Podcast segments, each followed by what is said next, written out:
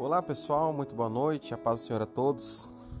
Estou é, gravando esse podcast aqui rapidamente para que nós venhamos a pensar um pouco sobre egoísmo, tema meio pesado, né, para falar para crente. Mas é, eu quero falar com crente, eu quero falar com crente velho, inclusive.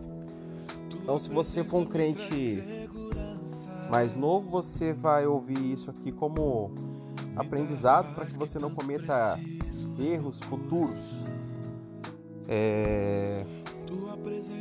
O que, que acontece? Vamos lá, vamos crente velho. Vou falar com você, crente velho. O que, que acontece? Muitas das vezes a gente é... se converte, né? Começamos a frequentar uma igreja lá, qual nos agrada preferência, né? A gente sempre faz isso. Vamos lá buscar uma igreja que nos agrada. E a gente começa ali numa igreja que nos agrada, muito sucintamente, tranquilo, pisando em ovos, conhecendo as pessoas. Aí a gente vai fincando raiz dentro daquele ministério e vai ganhando liberdade. Isso é, é fato. Eu já passei por mais de uma igreja, conheço muitos crentes, estamos no evangelho há mais de 25 anos. Então funciona mais ou menos dessa maneira. E quando a gente tem bastante liberdade, nossa raiz já está fincada naquele lugar, a gente começa a a opinar, né? A, a, dizer como que a gente prefere que seja, como que eu prefiro que seja as músicas, como que eu prefiro que seja é, as pregações, como que eu prefiro que seja a disposição das cadeiras, e tudo que eu acho que deve ser na igreja qual eu faço parte. Não estou falando que é errado, mas é assim que funciona. E onde mora o egoísmo nisso? Onde começa o egoísmo? Onde é a primeira raizinha de egoísmo nesse sentido? Quando eu me converti, lá em 1900 bolinha, é... a minha conversão ela se deu e existia uma maneira de ser, existiam os louvores, existiam ah, o estilo da igreja daquela época, quando eu me converti. E o que eu quero fazer? Eu quero projetar aquilo que eu gosto lá do passado, de quando eu me converti, para os dias atuais, achando que este é o modelo de igreja perfeita onde as pessoas se convertem. E isso é o egoísmo. Por quê? Porque os jovens de hoje, os jovens de hoje, eles não vão se converter numa igreja que tem um estilo de quando você se converteu lá em 1900 e bolinha. E eu quero fazer com que você pense comigo e que você reflita comigo é, os fatos. Vamos aos fatos. Então, quando você se converteu lá em 1900 e bolinha, então se cantava lá além do rio azul, as ruas são de ouro e de cristais, e você amava, você chorava. Você, meu Deus, né? É, passeia Espírito Santo de Deus, e você amava tudo aquilo lá. Hoje, hoje, os adolescentes de hoje, os jovens de hoje, é, não gostam, não vão gostar disso. Você ama, você quer que toque esses louvores hoje na igreja, porque você acha que são os louvores ideais. É que eles que trazem a conversão, porque trouxe a sua e você gosta. E você fica sendo egoísta achando que o que tem hoje não é legal, não serve, não presta. Onde que é mais egoísta ainda? Você talvez está criticando líderes e pastores e igrejas e estilos porque não lhe agradam. Mas esse pastor, esse líder, essa igreja preta, esse som alto, isso não me agrada, eu não gosto.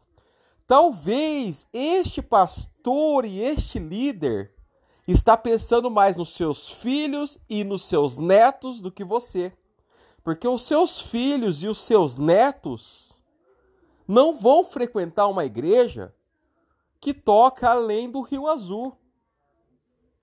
não vão frequentar uma igreja que é o estilo daquela qual você se converteu. E você que está ouvindo essa mensagem é um crente que já está na caminhada há anos e anos e já conhece o evangelho, você sabe ou deveria saber que você pode escutar na sua casa todos os estilos de música que você gosta. Você pode escutar 23 horas por dia, é, no dia de culto, né? 22 horas por, durante o dia todo as músicas que você gosta. E naquelas duas horas que você está ali no culto, é você se submeter às escolhas daquela equipe de louvor, daquela banda. De repente na sua casa você gosta de tudo branco, tudo aceso, né? Dessa maneira ou daquela outra. Você pode deixar. E lá na igreja, é, se submeter à forma como está sendo organizada. Porque as pessoas que estão à frente desses ministérios é, estão pensando nos seus filhos e nos seus netos. Estão pensando com que ele vá numa igreja e ele queira estar naquela igreja e os louvores se comuniquem com ele, porque os louvores, a pregação que eu e você ouvimos lá no passado, eles não comunicam mais com os jovens e adolescentes de hoje. Então, nós que somos crentes consolidados, que estaremos numa igreja onde tem 5, 10, 50, 500, 5 mil ou 50 mil pessoas, é, para nós está tudo bem, porque nós vamos chegar na nossa casa, nós vamos escutar o louvor que a gente gosta, nós vamos ler a palavra que mais nos edificam. Ah, eu amo ler salmos, então você vai chegar na sua casa, você vai ler salmos, é, você vai fazer da forma que você, porque você já conhece o evangelho, você já sabe qual que é o caminho para poder agradar você e você também ser edificado. Então nós precisamos nos submeter e pensar na geração que está vindo. E não ser egoísta achando que só haverá conversão se for como era lá em 1980, em 1990, no início dos anos 2000. Não, irmãos. É, as coisas, os tempos né, vão passando. A, a, a, a forma de comunicação ela muda né? Nós estamos vivendo isso. Quando que a gente conseguiria se comunicar dessa maneira há 20 anos atrás? De estar tá gravando um áudio nesse tanto de tempo e você conseguindo ouvir da sua casa, no seu carro. Não era assim que funcionava. Então hoje a coisa é mais dinâmica. Hoje existem estudos, por exemplo, para a gente poder entender é, uma questão de iluminação de um ambiente, uma questão de sonorização de um ambiente, uma questão né, de, de, de climatização de um ambiente. Né? Então hoje existem estudos que nós podemos utilizar. Assim como nós utilizamos o estudo da medicina e hoje se faz transplante de coração e no passado não se fazia, todo o resto nós podemos utilizar também. Toda a tecnologia ela está ao nosso favor. Então, vamos pensar nos nossos filhos e nossos, nos nossos netos. Se de repente, irmãos, a gente percebe muitas pessoas, como eu falei, que já estão enraizadas nas igrejas, é, criticando este ou aquele, aquela decisão que foi tomada pela liderança, pelos pastores, e eu não estou aqui defendendo ninguém, não estou defendendo a classe pastoral aqui não, mas é, a gente percebe, mas a gente não percebe um envolvimento. Ah, mas eu quero um som legal, eu gosto de um som desse jeito ou daquele. Ótimo, benção, maravilha. Mas você está disposto a investir 20 mil reais, 30 mil reais para trocar o sistema de caixa da igreja? E aí? Como é que a gente faz? Né? Vamos investir, vamos investir é, 30, 50 mil reais aí para a gente poder modernizar, para poder fazer desse jeito ou daquele jeito. Então, irmãos, às vezes ver um problema, ver um defeito, é até fácil. E a maioria das pessoas vê. Mas e a gente se envolver com aquele problema? Ah, mas esse ministério ele não tá legal, esse departamento ele não tá legal. Ótimo, tudo bem, pode ser que ele não esteja, mas você está disposto a se envolver e liderar talvez um departamento, um ministério, uma área. Ah, mas essa parede não está legal, precisa melhorar a pintura. Você está disposto a lançar mão de um pincel, de um rolo, para poder passar naquela parede, comprar uma tinta para poder deixar aquela parede em ordem? Então eu quero fazer com que você reflita. Eu quero fazer com que você entenda que nós precisamos viver os nossos dias, que nós precisamos evangelizar a nossa geração e não ser saudosista, achando que bom mesmo era não a ferrolho, nem portas, lá de 1900 e bolinha, e achar que o, os worships de hoje não são legais, né?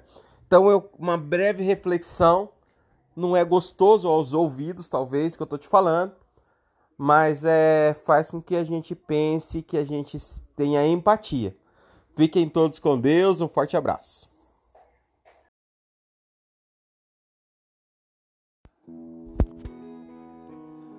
Olá pessoal, muito boa noite, a paz do Senhor a todos. Estou é, gravando esse podcast aqui rapidamente para que nós venhamos a pensar um pouco sobre egoísmo, tema meio pesado, né? para falar para crente, mas é, eu quero falar com crente, eu quero falar com crente velho, inclusive. Então, se você for um crente mais novo, você vai ouvir isso aqui como aprendizado para que você não cometa erros futuros. É... O que, que acontece? Vamos lá, vamos crente velho. Vou falar com você, crente velho. O que, que acontece? Muitas das vezes a gente é se converte, né? Começamos a frequentar uma igreja lá, qual nos agrada, preferência, né? A gente sempre faz isso.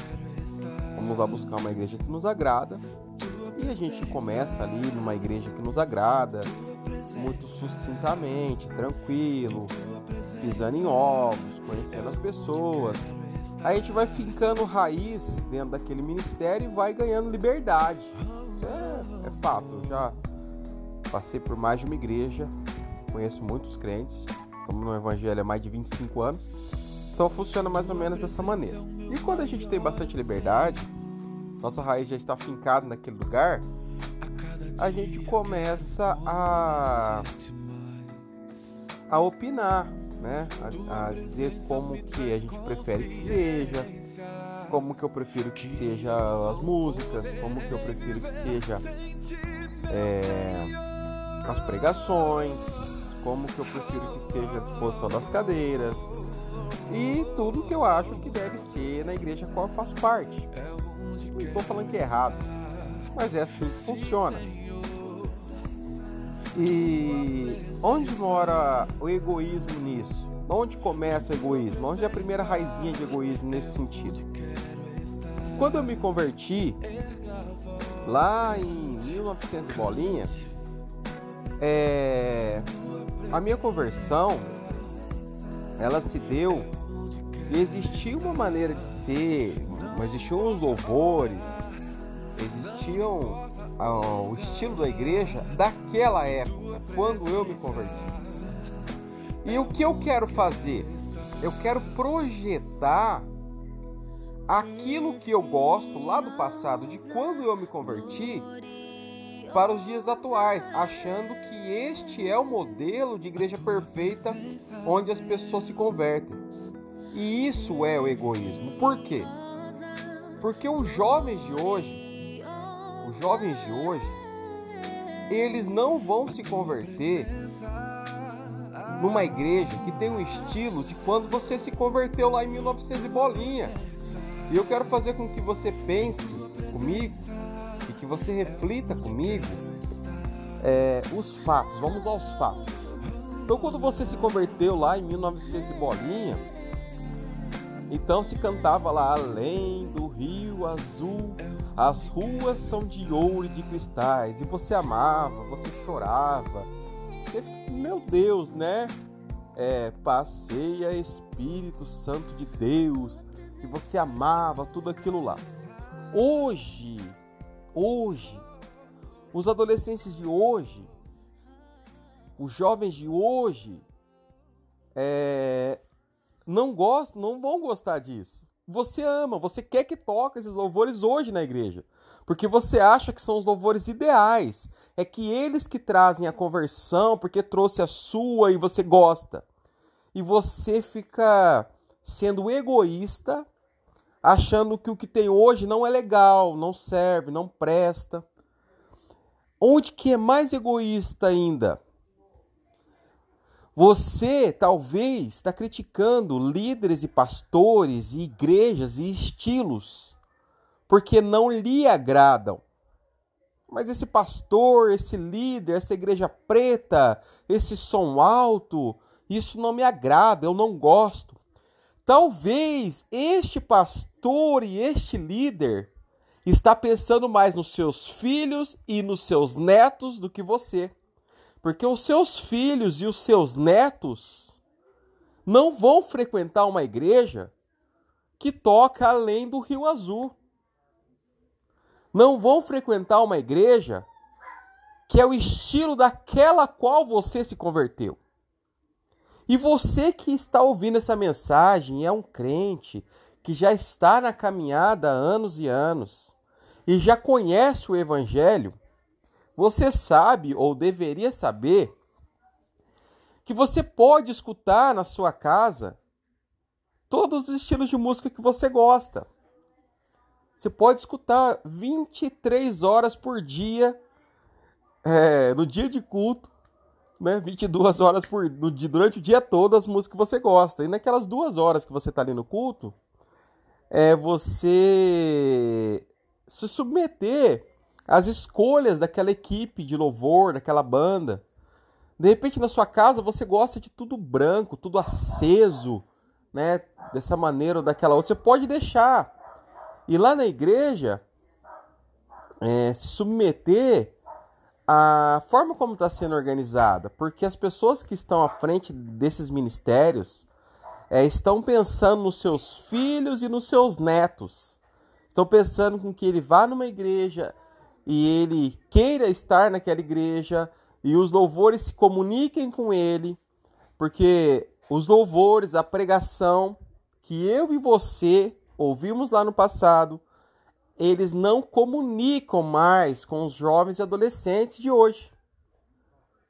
Então, nós que somos crentes consolidados, que estaremos numa igreja onde tem 5, 10, 50, 500, 5 mil ou 50 mil pessoas, é, para nós está tudo bem, porque nós vamos chegar na nossa casa, nós vamos escutar o louvor que a gente gosta, nós vamos ler a palavra que mais nos edificam. Ah, eu amo ler salmos, então você vai chegar na sua casa, você vai ler salmos, é, você vai fazer da forma que você, porque você já conhece o evangelho, você já sabe qual que é o caminho para poder agradar você e você também ser edificado. Então nós precisamos nos submeter e pensar na geração que está vindo. E não ser egoísta achando que só haverá conversão se for como era lá em 1980, em 1990, no início dos anos 2000. Não, irmãos. É, as coisas, os tempos né, vão passando. A, a, a, a forma de comunicação ela muda, né? Nós estamos vivendo isso. Quando que a gente conseguiria se comunicar dessa maneira há 20 anos atrás? De estar tá gravando um áudio nesse tanto de tempo e você conseguindo ouvir da sua casa, no seu carro. Não era assim que funcionava. Então hoje a coisa é mais dinâmica. Hoje existem estudos, por exemplo, para a gente poder entender é, uma questão de iluminação de um ambiente, uma questão de sonorização de um ambiente, uma questão né, de, de, de climatização de um ambiente. Né? Então, hoje existem estudos que nós podemos utilizar.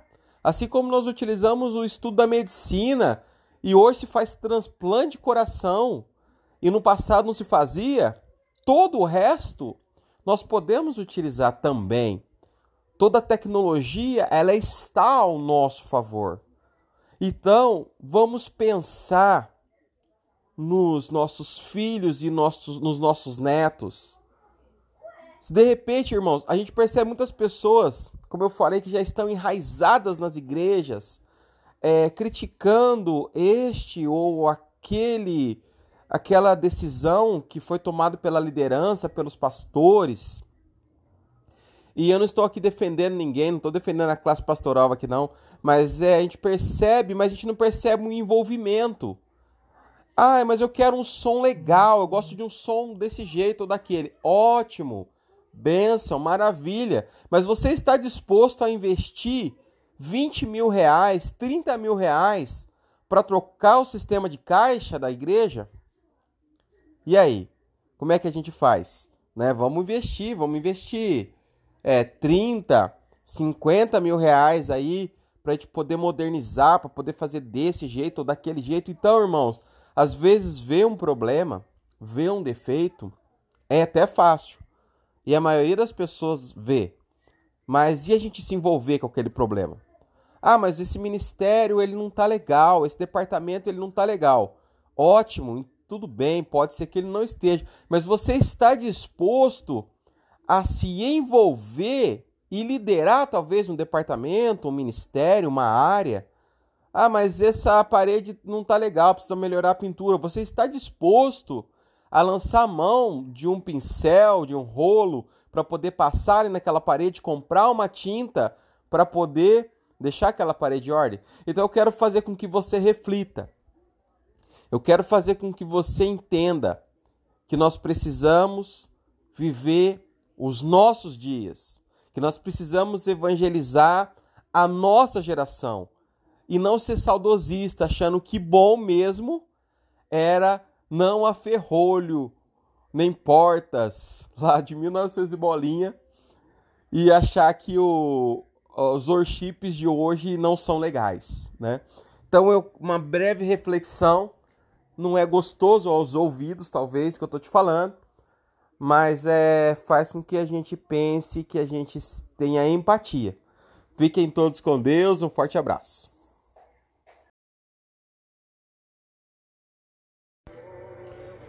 Boa tarde, meus amigos. Boa tarde, meus irmãos. É, tá algum tempo para gravar esse podcast que vai tratar de um assunto que pode ser levado até por um lado que as pessoas podem dizer que é polêmico, né? Não acho que tem muita polêmica, não. Acho que muitos que polemizam são aqueles que querem uma vida mais fácil, querem dizer que não tem nada a ver, que justificar talvez o que ao meu ver é injustificável. O assunto é relacionado a, ao consumo, digamos assim, de música secular. E eu não quero debater muito esse tema, eu quero me ater só ao que eu tenho aprendido recentemente, que é a questão das batidas, a questão não apenas das batidas, mas a questão dos ritmos, a questão do, dos arranjos, sem conter aí a, as letras, né? Da questão instrumental em si. É... Eu ouvi recentemente um pastor pregando relacionado a esse tema no primeiro momento eu fiquei pensando, puxa vida, mas será que o que ele está falando realmente faz sentido? E ele dizia que o inimigo pode estar amaldiçoando famílias, amaldiçoando vidas, mesmo através de questões instrumentais, de, de músicas que são apenas instrumentais. Eu fiquei pensando, né, de que maneira que isso poderia ser. Ou que mesmo contendo uma letra bonita, o arranjo instrumental dessa música poderia ter uma maldição por trás. Eu achei isso, fiquei pensando sobre isso e aí debatendo e conversando com alguns amigos. E eu quero contar para vocês esse testemunho. Um amigo meu, foi fazer uma visita a uma grande escola de samba, a qual não vou citar o nome aqui para não polemizar. E essa grande escola de samba chegou lá para tocar. Esse meu amigo tem uma batucada gospel, aonde leva o louvor através dos arranjos musicais também, como samba, enfim, uma batucada. E ele foi lá todo alegre, todo feliz, porque estava numa escola de samba de grande nome, com uma bateria top, uma bateria profissional. E ele falou que quando aquela bateria entrou e começaram a tocar, o semblante das pessoas que estavam naquele barracão começou a mudar. Aí entrou as baianas, aí entrou todo aquele aparato de pessoas e ele falou que o clima ali parecia que as pessoas estavam possuídas pelo inimigo. E não tinha letra nenhuma, apenas instrumental. E aquelas pessoas pareciam que estavam possuídas, as pessoas olhavam para eles ali como que endemoniadas. E ele estava gravando, logo que essa bateria entrou, ele já não conseguiu mais gravar, já desligou o celular, parou a gravação ali naquele momento. E aí eles acabaram de fazer essa apresentação e a batucada deles foi se apresentar. E quando a batucada deles começou a se apresentar, louvando a Deus através dos, dos sons, a qual eles estavam ali adorando a Deus, que o semblante daquele barracão, daquela escola de samba, mudou completamente. As pessoas começaram a se alegrar, começaram a se abraçar. Uma pessoa que estava olhando para ele bastante mal encarada chegou perto dele, com um sorriso no rosto, e pediu até mesmo para eles fazerem a troca de um boné, que ele queria deixar o boné dessa escola de samba e pegar o boné da batucada. Então o que eu quero dizer para vocês que é algo para você pensar aquilo que você está colocando dentro da sua casa, para você ouvir, para você ouvir juntamente com a sua família, qual é a origem disso, né? Então eu quero que você pense, eu quero que você é, analise, que você avalie e depois nós vamos aprofundar mais esse tema. Eu quero já colocar um pouco aí de filosofia na sua mente, para que você comece a pensar, talvez comece a estudar mais sobre esse tema e comece a ver se vale a pena ou não escutar determinados tipos de música. Deus abençoe a todos, forte abraço e até o próximo.